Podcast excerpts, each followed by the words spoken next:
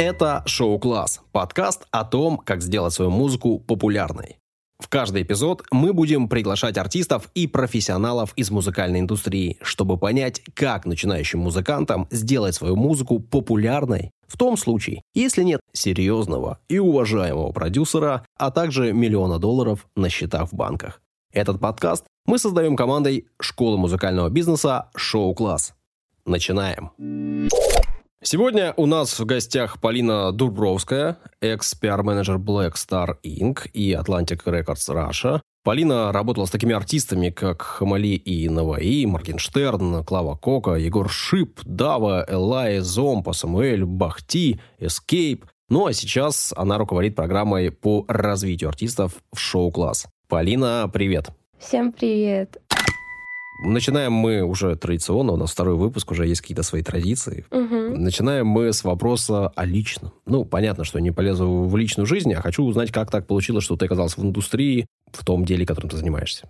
Я, на самом деле, никогда не хотела быть пиар-менеджером и уж точно не думала работать в шоу-бизнесе. Вообще, у меня мама кинорежиссер, и со школы я стала заниматься именно скажем так, съемками, монтажом и хотела быть режиссером монтажа. Поэтому первая моя работа э, после универа это э, был ассистент э, постпродакшн продюсером. Там я научилась работать с авторским правом как раз, работала с дикторами, с графическими дизайнерами. И так получилось, что когда пришло время уходить с той работы, я искала именно какие-то вакансии, где нужно авторское право. И как раз наткнулась на вакансию в Blackstar. И так получилось, что в Blackstar меня взяли на ассистента пиар-отдела. Как раз это вся работа с документами, скажем так, э, на начальном этапе. Это там ротации на радиостанции, на телеканалы. Это такая помощь всем пиар-менеджерам, поддержка, но не ведение полное артиста. Так вот меня занесло в шоу-бизнес на самом деле достаточно все примитивно. Это, ты считаешь, такая более-менее классическая схема, да?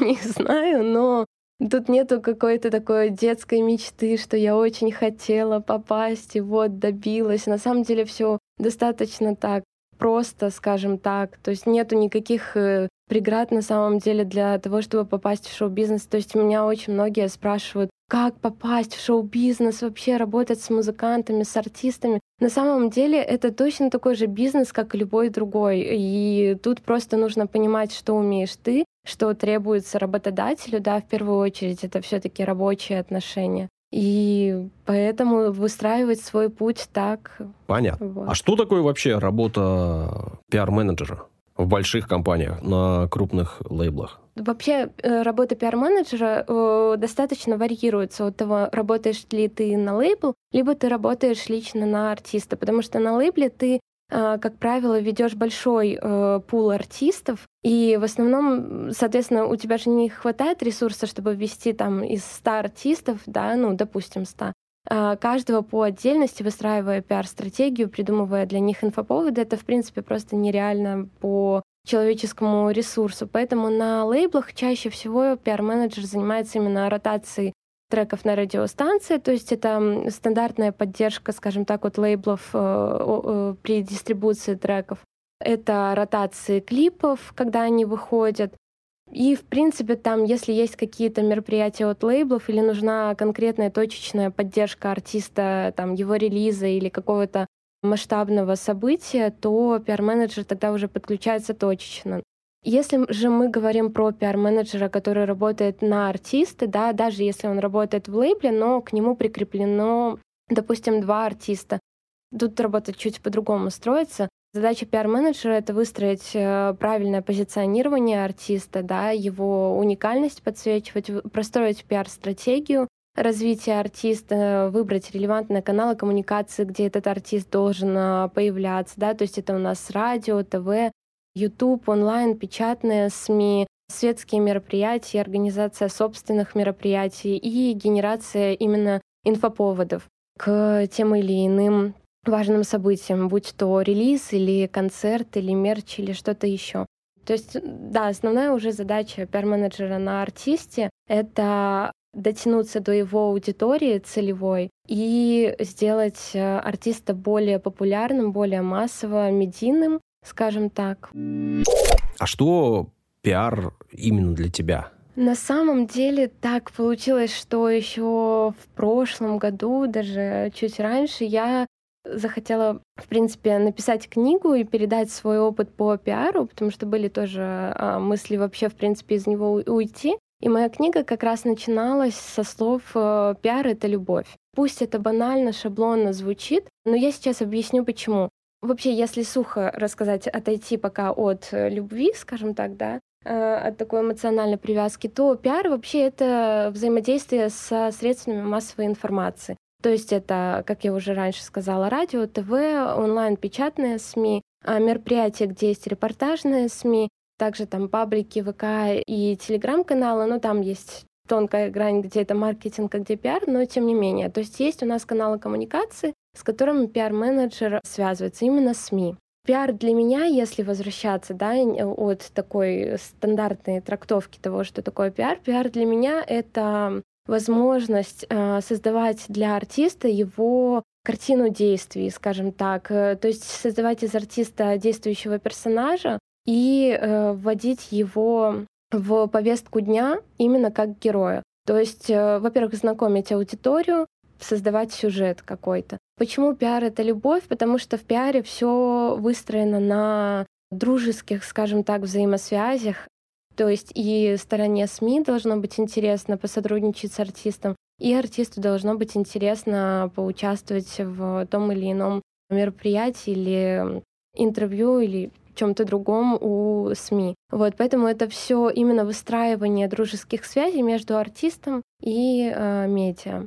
Поэтому это все должно строиться на любви. Поэтому пиар это любовь. Интересная концепция. Ты сказала, что есть тонкая грань между пиаром и маркетингом.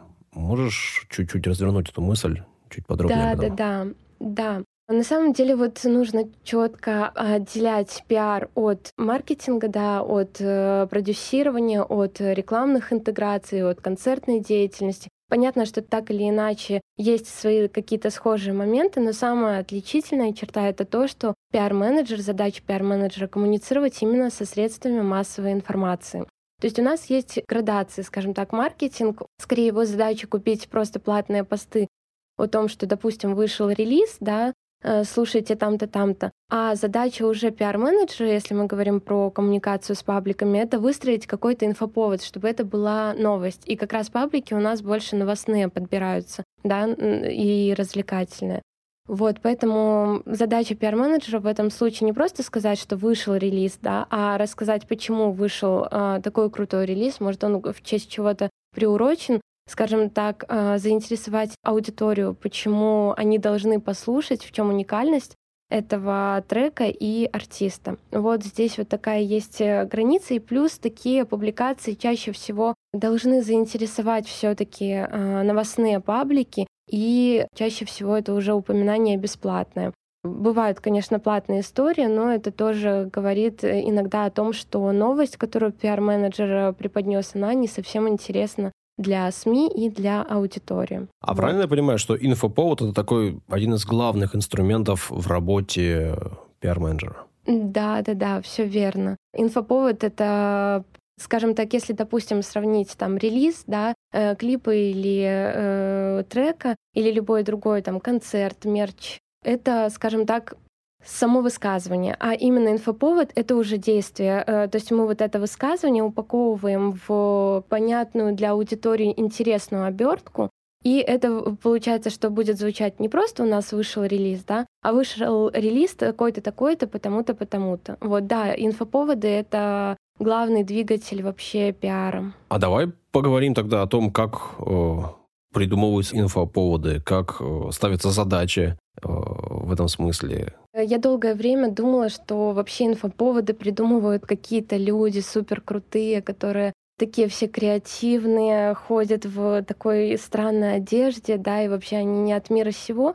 На самом деле есть э, такой очень хороший лайфхак, к которому я пришла тоже только спустя опыт, спустя время, потому что когда ты сидишь и думаешь, вот у меня вышел релиз у такого артиста, и пытаешься придумать какой-то сторонний инфоповод, а на самом деле у нас э, миллион э, идей, э, которые можно так или иначе воплотить, но суть в том, что этот инфоповод должен работать на продажу, ну, условно продажу, да, на продвижение трека, э, клипа или чего-то еще. Как легко придумать инфоповод?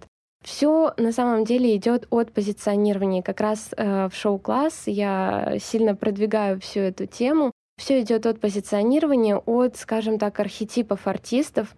Так пишутся все сценарии, так работает рекламный бизнес. То есть у любых брендов, да, или любых персонажей из книг или фильмов есть архетипы. Это условно действующий герой, да, там Вася Петечкин или там Снупи или еще кто-то условно, то есть у нас есть градации э, тех, кто вообще действует. И, соответственно, в любой книге, да, когда мы там читаем, или любой фильм, когда мы смотрим, мы сначала видим заявку главного героя. Кто он, о чем он, какие э, у него трудности в жизни, да, и дальше, уже исходя из этого базиса, мы примерно понимаем, как он может э, высказываться, что он может делать дальше.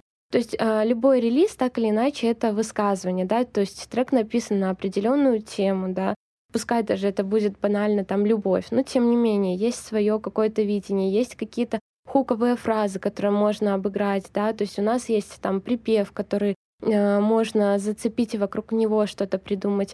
У нас есть вот архетип артиста, да, то есть, допустим, для тех, кто еще не знает, это может быть там э, основные такие, да, это любовник, бунтарь, шут, именно, да, с точки зрения развлечения. Это три таких основных главных архетипа вообще в шоу-бизнесе, э, музыкальном так точно. И там их вообще 12, вот, но не буду на них останавливаться. И, соответственно, мы понимаем, что, допустим, если у нас любовник, он может появляться в тех или иных ситуациях определенных, да, связанных там с его контекстом. Если это у нас бунтарь, то мы априори на начальном этапе понимаем, против чего у него будет бунт, да, против чего он сражается. Там, если это шут, да, развлечение, то у нас э, есть определенное э, понимание визуального ряда его, образа артиста, да, как он и на какие темы шутит, какие, ну, в любом случае шутка это поднятие той или иной проблемы. Тоже у нас есть пул проблем, которые освещают. Соответственно, инфоповод очень легко делать, когда у тебя есть весь этот базис, потому что идеи, они сами приходят.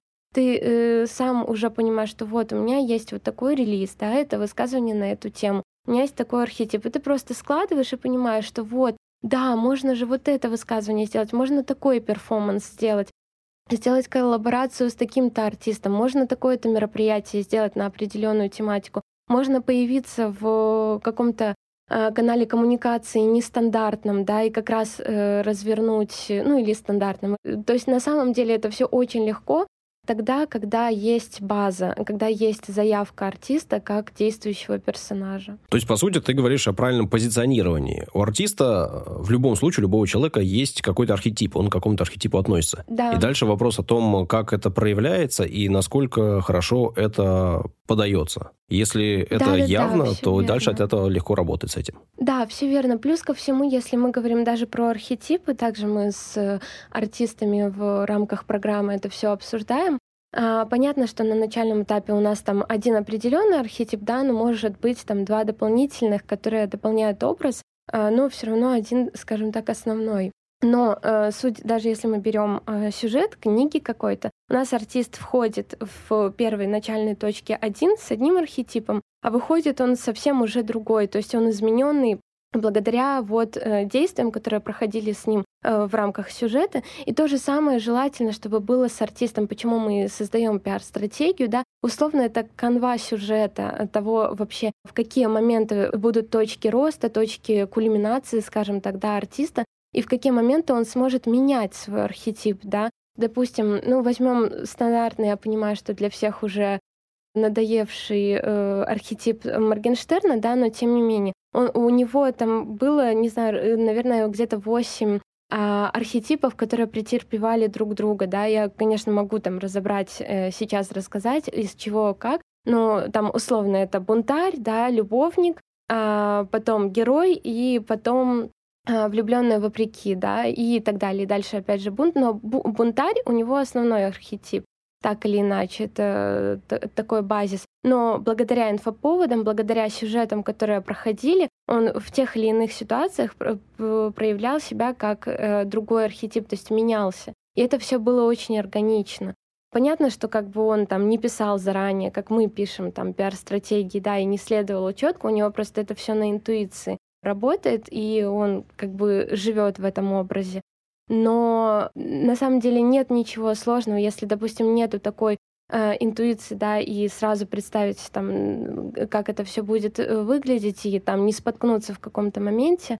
Очень круто будет расписать просто хотя бы для себя пиар-стратегию того, э, какие будут выходить релизы, как они будут менять позиционирование, какие инфоповоды можно на них делать, и как у нас будет меняться архетип. То есть, условно, какими способами мы будем держать аудиторию в напряжении, чтобы за артистом было интересно наблюдать, именно как за действующим героем. Потому что эмоциональная привязка создается именно тогда, когда мы наблюдаем за артистом как за действующим персонажем. То есть, по сути, мы говорим о классическом пути героя и об арке персонажа, да, в этом смысле? Да, да, да, да, все верно. Это есть и в книгах, и там в сериалах, в кино. И да. если этой арки нету, то нам неинтересно следить за персонажем. Если этой арки нету в реальной жизни, то из-за артиста нам следить неинтересно. Да, да, да, да, все верно. То есть даже если э, нету такого сюжета, но песни нравятся, да, песни будут слушать. То есть это не основополагающая, скажем так, э, база для, вообще для известности артиста.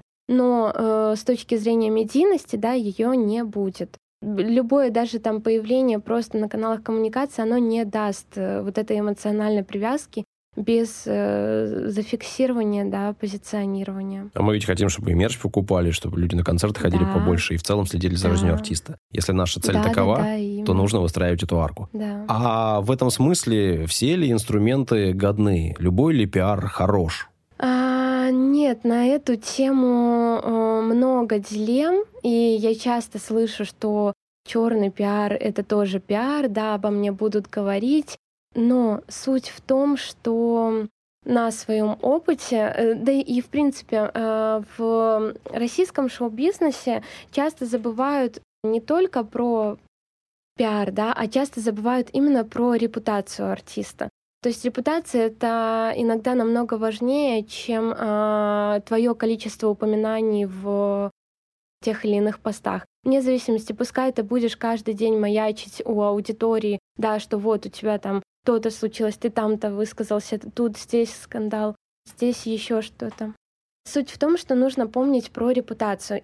То есть я знаю, что эти мнения разнятся, и у кого-то будет совсем другое мнение, но я лично придерживаюсь того, что черный пиар это не всегда хорошо. Он хорош тогда, когда в, за ширмой этого черного пиара, этого скандального э, какого-то инфоповода есть концепт, есть высказывание. То есть он не просто пиар ради того, чтобы показать условно грязное белье, которое, ну, сто процентов будут обсуждать, да, а, а он для того, чтобы показать белье и поднять какую-то определенную тему. Ну, вот это, мне кажется, высший пилотаж, Потому что на самом деле нет ничего сложного в том, чтобы выйти с голой попой, пробежать по набережной. Однозначно про вас напишут э, паблики, однозначно про вас будут говорить. Но зачем оно вам? То есть, да, про вас поговорят, что как бы, ну, совсем кринжово что-то, да, да, про, э, будет упоминание там вашего имени, а может даже и не будет, потому что суть-то тут не в том, что какой-то артист, да, пробежал, а суть в том, что просто как бы э, любой человек так может пробежать и о нем напишет. Вот я больше за инфоповоды, которые концептуальные. Даже если это скандал, то концептуальный. Но больше я просто на самом деле э, сама достаточно такой ответственный человек и стараюсь в артистах тоже это взрастить, потому что мы в ответе за то, что мы даем аудитории своей. Мы в ответе за то, как мы ее образовываем. Говорят, да, что у нас есть спрос на скандалы, на интриги, на еще что-то, на расследование там и так далее. Но суть в том, что есть спрос, потому что мы на протяжении какого-то достаточно длительного времени ввели это в практику, и аудитория просто привыкла. И нет ничего сложного в том, чтобы это изменить, в том, чтобы менять э, парадигму мышления артистов. да, развлекать. Никто не говорит там э, назидательные, умные мысли говорить, да, и транслировать. Понятно, что это тоже как бы там не зайдет. Но все равно упаковывать вот эту развлекательную э, часть в, во что-то полезное. А мы можем поговорить о каких-то конкретных примерах?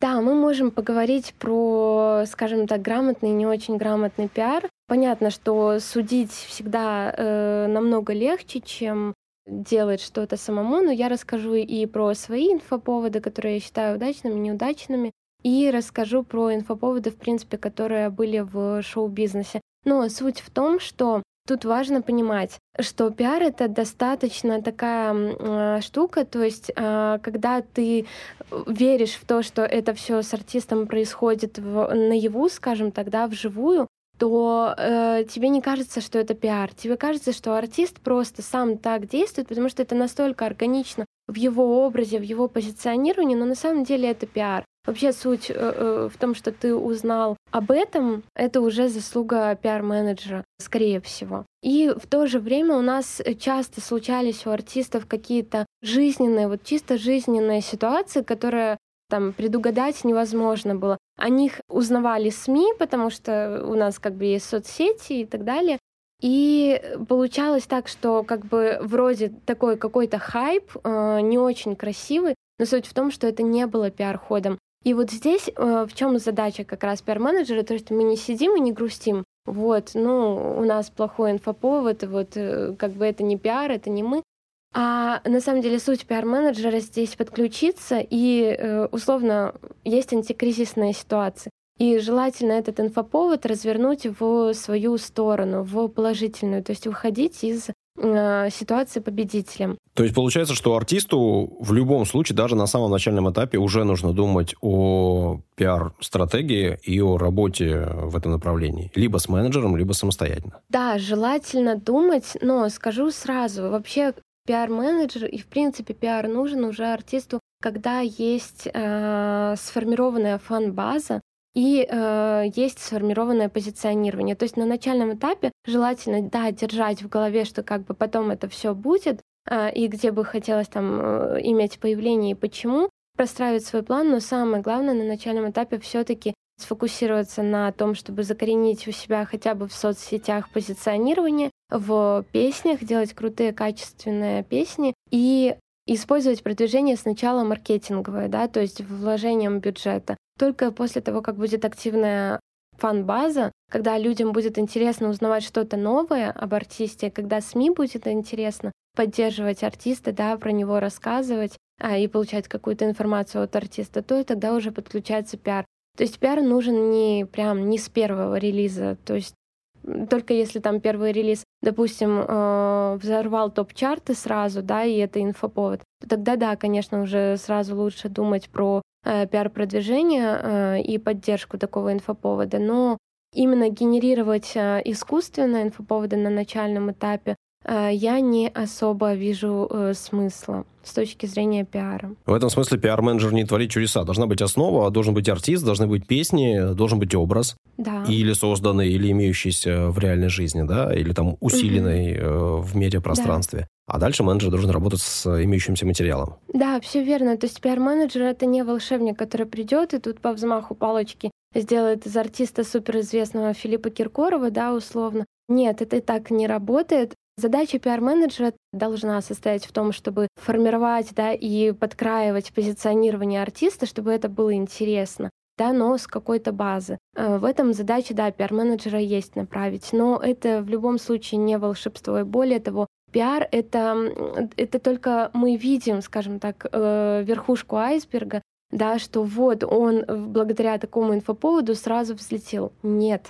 До того, как сделать этот инфоповод, он прошел миллион шагов э, и миллион контактов с аудиторией в тех или иных каналах коммуникации. И только после этого органичным был э, вот этот инфоповод, который уже, скажем так, просто стал кульминацией. То есть возьмем любого другого артиста, пусть он повторит то же самое, да, без миллиона этих шагов. Ну не сработает это, ну не сработает.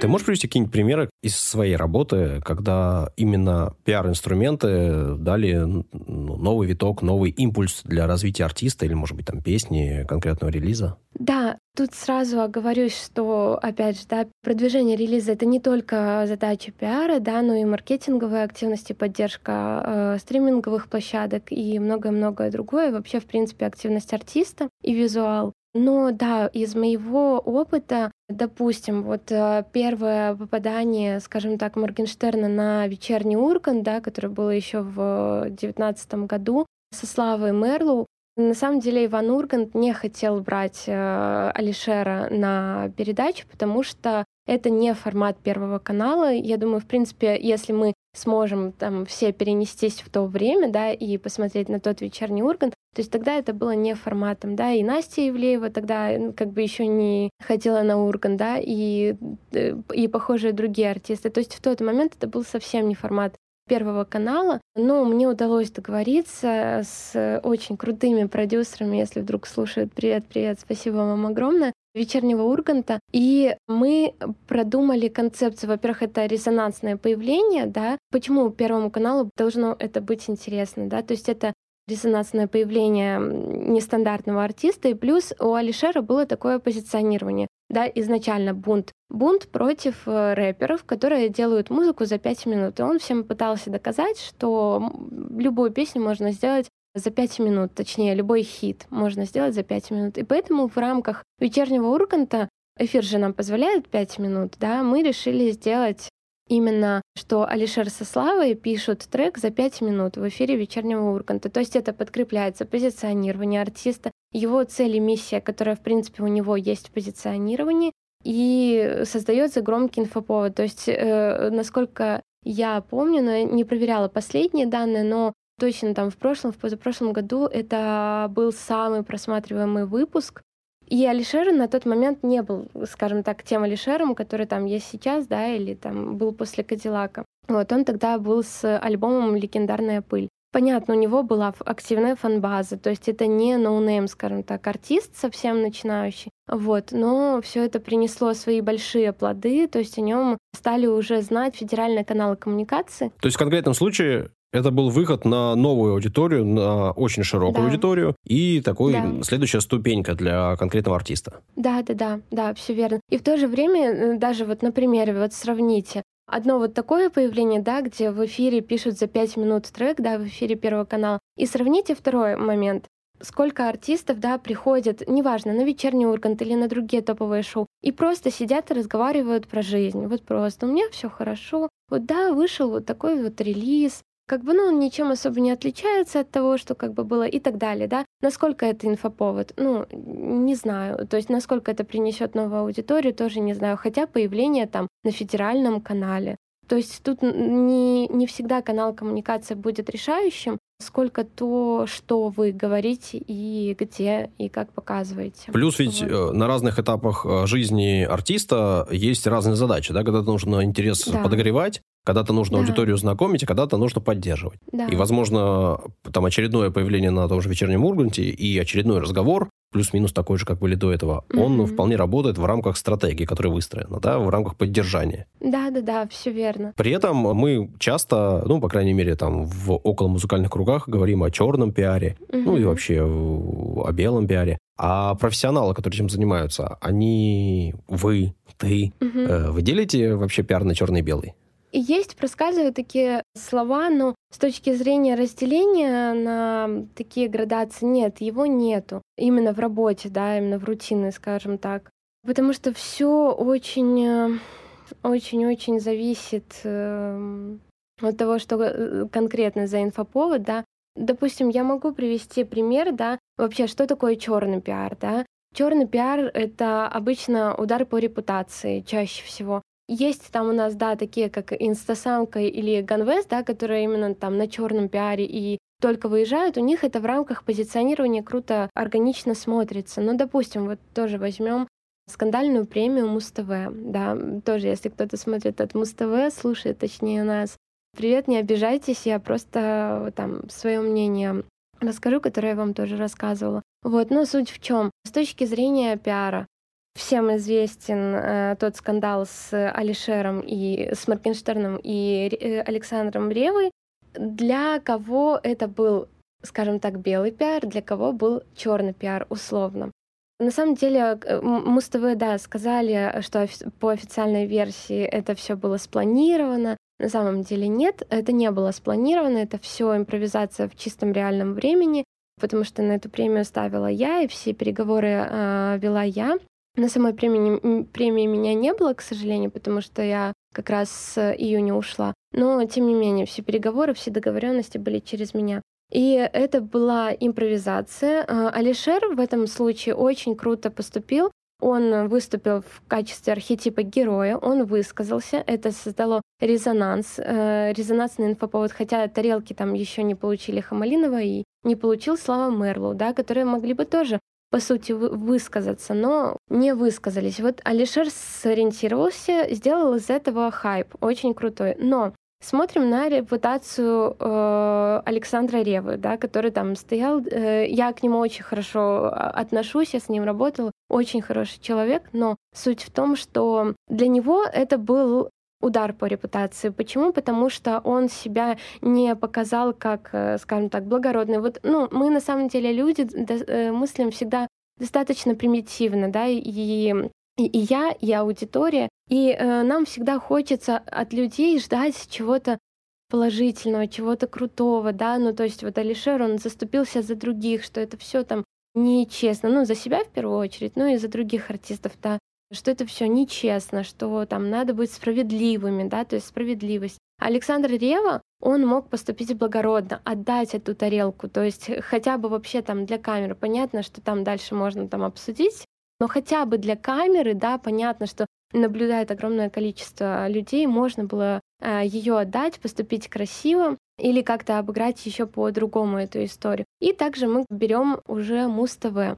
Несмотря на то, что да, рейтинги просмотров э, именно этой премии подскочили очень сильно. Да, с этим спору нету но точно также был очень резкий откат э, аудитории. Эм, по моим как бы личным э, данным, многие артисты утратили лояльность, в принципе, к Муз-ТВ. Сейчас, насколько я знаю, все наладилось, но вот в тот момент это было утрачено, то есть на многие мероприятия артисты не приходили поддерживать.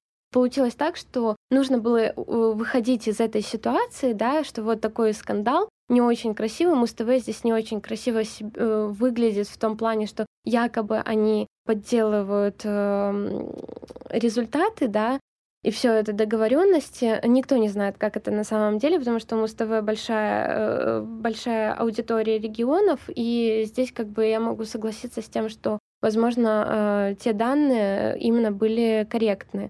Вот, но суть э, в чем? Муз-ТВ могли выкрутиться из этой ситуации не просто объяснением, что это все было спланировано, это все инфоповод. Это очень банально. А на самом деле можно было сделать, допустим, отдельную премию, вообще просто как шоу, отдельную премию различных номинаций Моргенштерна, да, то есть э, условно это, ну, развлекательная, скажем так, такая премия, то есть они со своей стороны условно Алишеру дадут столько премий, сколько он там захочет, да, это снизит градус напряжения, который был создан в процессе этого скандала, а он достаточно такой высокий был. И, соответственно, реабилитирует Муз-ТВ в глазах вообще аудитории и артистов других. То есть тут нужно было чуть получше проработать всю эту ситуацию. Вот если мы говорим про черный да, и белый пиар. То есть понятно, что Алишер тоже замешан, как бы, скажем так, в скандале, не все к нему положительно отнеслись. Но не сказать, что это черный пиар, да,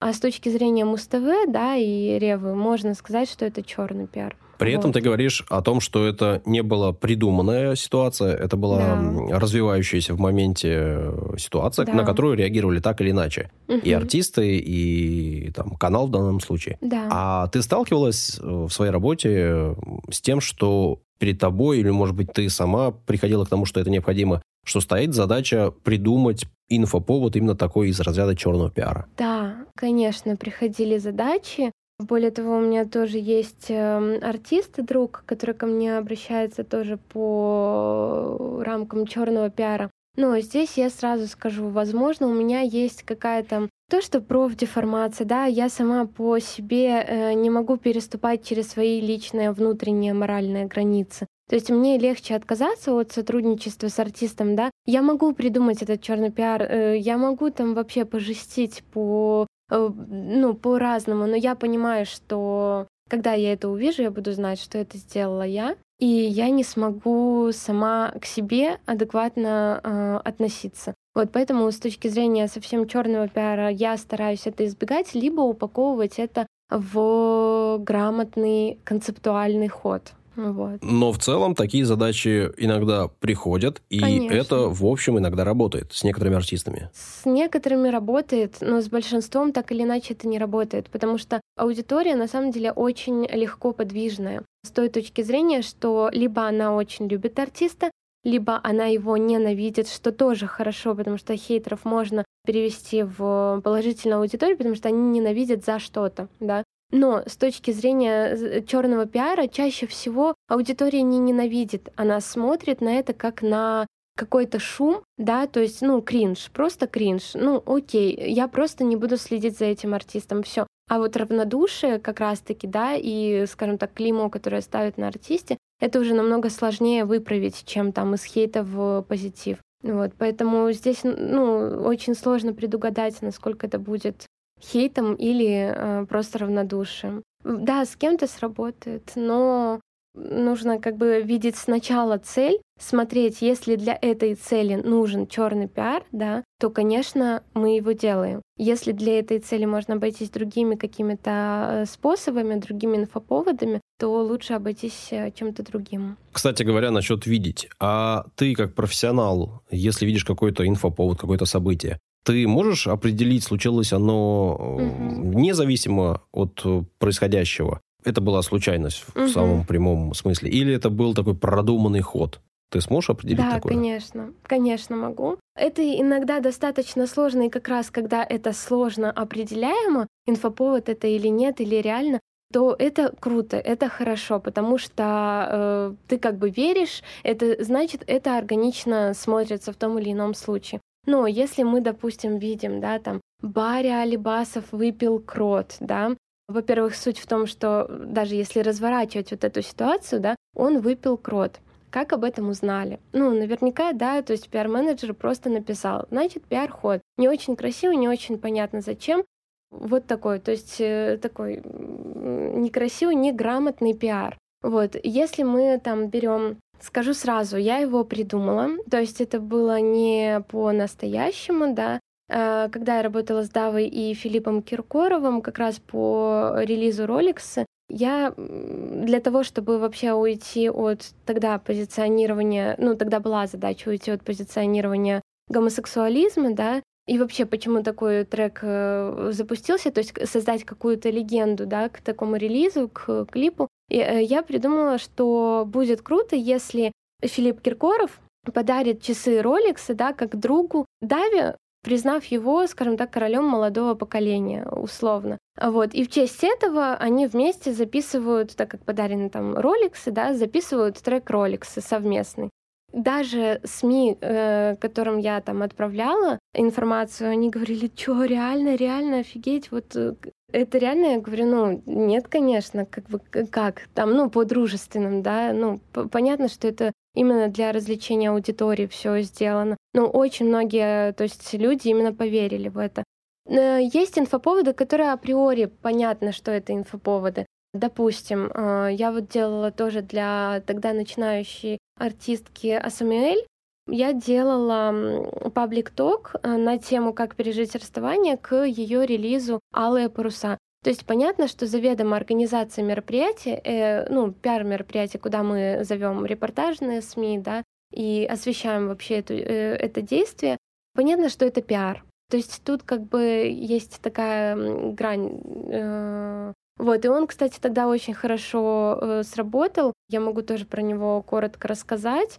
Задача была подогреть выход релиза «Алые паруса», и я посмотрела, что у нас позиционирование АСМЛ как э, девочки, которая помогает своими песнями переживать расставание, да, девочкам, ну и парням тоже, но в основном, конечно, женская аудитория. То есть она выступает в роли такой подруги, скажем так, да.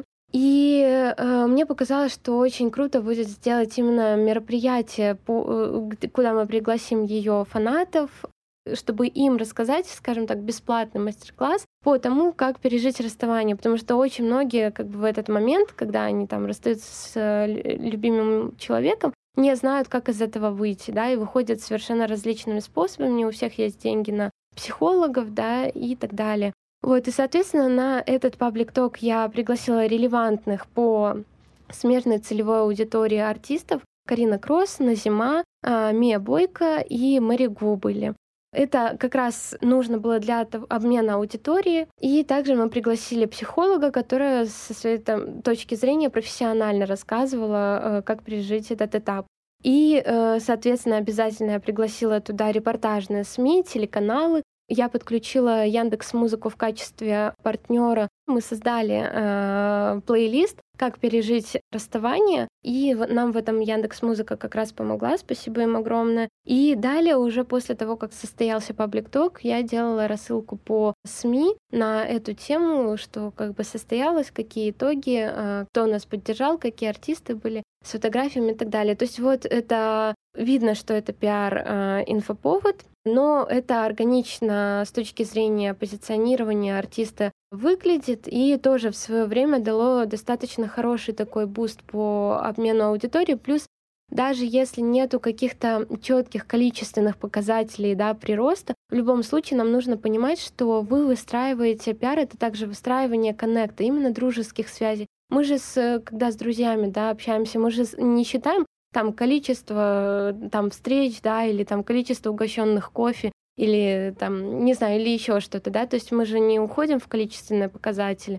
Соответственно, в пиаре то же самое, даже если нету количественного показателя, но мы видим, что улучшается коннект артиста с другими артистами, он вхож в тусовку, да, то это тоже большая заслуга пиара. Просто это даст свои плоды потом. И ты даже не можешь, как пиар-менеджер, предугадать, где это даст какой-то выхлоп, э, потому что может э, случиться так, что просто ты подружишь артиста со СМИ или с артистом, и потом там через год, не знаю, этот артист подумает, вот круто вот с эм, этим артистом сделать все-таки что-то вот такое крутое вот именно с ним. И все, и так начинается коллаб. Очень крутой какой-то масштабный. При этом э, не столь важно, да, получается, это такой инфоповод придуманный, случайный или ситуативный. Важно, что он подходит этому угу. артисту, и важно, как он был отработан. Да, да, да, да, все верно. А если обернуться на проделанную работу, на твой опыт, ну, может быть, еще и коллег задеть, ну, угу. а может быть, только посмотреть на себя. Есть ли примеры, которые тебе сейчас э, кажутся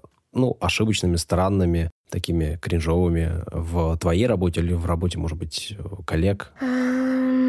Что бы сейчас ты сделала иначе в этом смысле? Надо подумать. Вообще, на самом деле, наверное, как раз инфоповод с э, подарком часов я бы, наверное, сделала по-другому.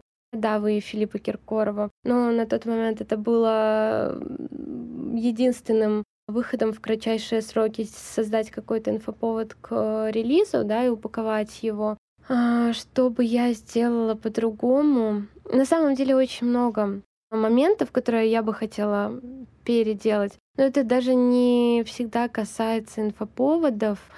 Но коллег критиковать намного проще, да, чем себя. Э, плюс я такой человек, я достаточно сложно признаю свои какие-то ошибки. Вот, поэтому на этот вопрос, наверное, мне сложновато будет ответить. Ну, тут вполне понятно. Ты же, наверное, когда делаешь, ты же делаешь на полную, ты же выкладываешь, ну, да, ты же да, стараешься, стараюсь, поэтому да. ты сделала то, что могла в тот момент э, непосредственно, да, я так понимаю. Да. Вот, наверное, складывая ситуацию по-другому, ты бы и поступала по-другому. Но тогда ты поступала да. так, как считала нужным и лучшим угу. в этом все да, дело. Да, так и есть. Плюс это очень зависит от опыта. Все-таки вначале ты пробуешь, что заходит, что не заходит, э, как реагирует аудитория. И понятно, что там можно ошибаться, но в любом случае ты делаешь так, как считаешь, что это должно зайти.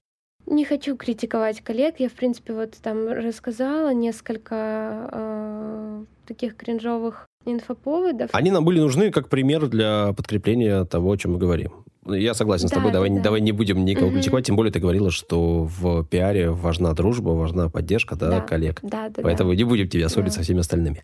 А хотел спросить у тебя вот что. Ты сейчас являешься руководителем программы по развитию артистов э, в шоу-класс. Угу. И хотел бы узнать, как твоя работа сейчас отличается от того, что ты делала ранее, как работа вот с артистами на самом начальном уровне, э, этапе угу. отличается? Ну, на самом деле я работала же не только э, с крупными артистами, да, и я работала и с начинающими артистами. Просто почему мы говорим все время про крупных, потому что про них там больше известно, легче сказать, как бы ввести в курс дела. Да, эти примеры легко донести до аудитории. На самом деле работа, в принципе, в шоу-класс отличается, да, моя именно как руководителя программы развития. Когда я приходила, я была просто приглашенным лектором по пиару, и я просто передавала весь, максимально весь свой опыт, который у меня есть. Вообще все, что я думаю про пиар, все, что я не только даже думаю, а что работает, что не работает. Я э, отдала весь список э, релевантных э, каналов коммуникации, да, в том или ином сегменте. В общем, все-все-все передала. И на самом деле начинающим артистам, которые сейчас у нас в шоу-класс как раз, мне в чем нравится, когда ты наемный пиар-менеджер, артист хочет, чтобы все сделал э, за него ты, и желательно, чтобы за один день он стал супер артистом без других каких-то дополнительных продвижений. Я тебе деньги плачу, работай. Да, да, да, да. Я тебе заплатила, где мой вечерний Ургант? У меня 2000 подписчиков. Где мой вечерний Ургант? Ну, вот типа такого. И как бы, ну, и им все равно на то, что как бы нужно проделать работу по позиционированию и так далее, что нужно там вместе посидеть, подумать, что это э, плодотворная работа, что нужно еще маркетинговые активности и так далее. С точки зрения артистов, которые в шоу-класс, мне чем нравится, они все приходят заряженные, заряжены на веру в свой проект, на работу, на работу, точнее, это самое первое, самое главное. Они все хотят работать, вкладывать в свой проект. То есть у нас программа построена таким образом, что они смотрят лекции, выполняют задания, и уже задания эксперты э, разбирают и дают свою обратную связь, в том числе как бы и я. Мой блок позиционирования и далее пиара. И, соответственно, мне нравится, что они вкладываются, делают все сами, это все идет от них. И я уже с точки зрения опыта могу направлять их путь. По пиару также э, мы помогаем артистам когда это нужно, когда мы видим, что вот он заслужил этого бонуса от э, шоу-класс, мы обязательно помогаем.